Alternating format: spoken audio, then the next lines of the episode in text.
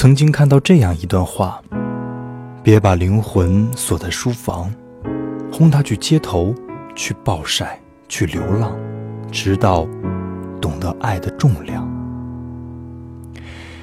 如今经历了生活的磨练，这句话越发令人感同身受。爱不应该是美丽却易碎的泡沫，不应该。来自于天方夜谭的想象，而应该是患难与共之后的默契。他给我们希望，而这希望就在眼前。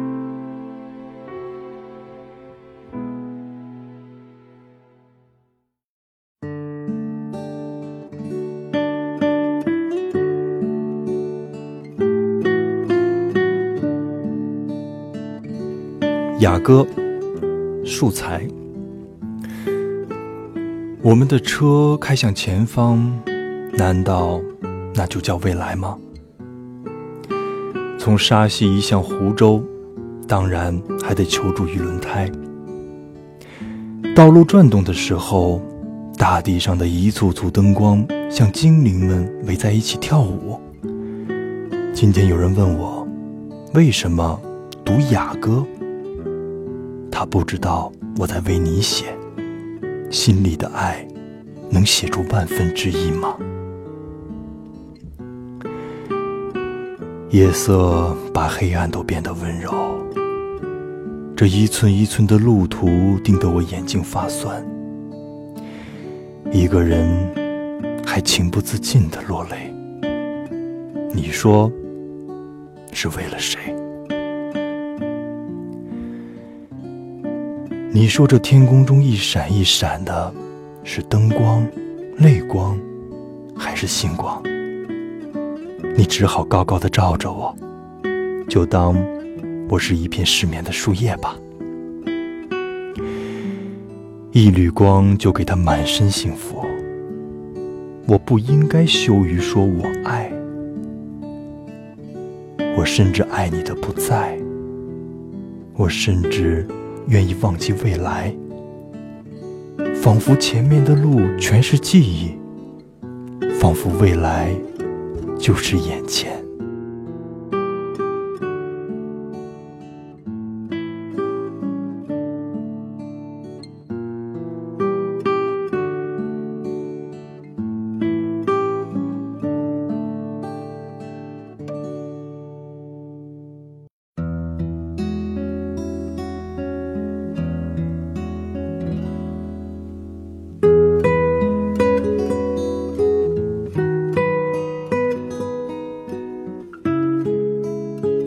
情书，沈从文。一个白日带走了一点青春，日子虽不能毁坏我印象里你所给我的光明，却慢慢的使我不同了。一个女子在诗人的诗中永远不会老去，但诗人他自己却老去了。我想到这些，我十分犹豫了。生命是太脆薄的一种东西，并不比一株花更经得住年月风雨。用对自然清新的眼反观人生，使我不能不觉得热情的可真，而看重人与人凑巧的腾格。在同一人世上，第二次的凑巧是不会有的。我生平只看过一回满月，我也安慰自己过。我说，我行过许多地方的桥，看过许多次数的云，喝过许多种类的酒，却只爱过一个正当最好年龄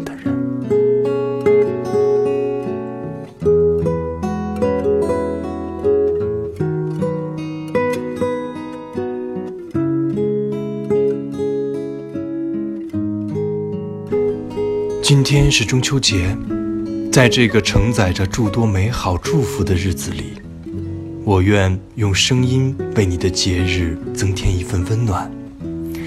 祝大家幸福团圆，中秋快乐！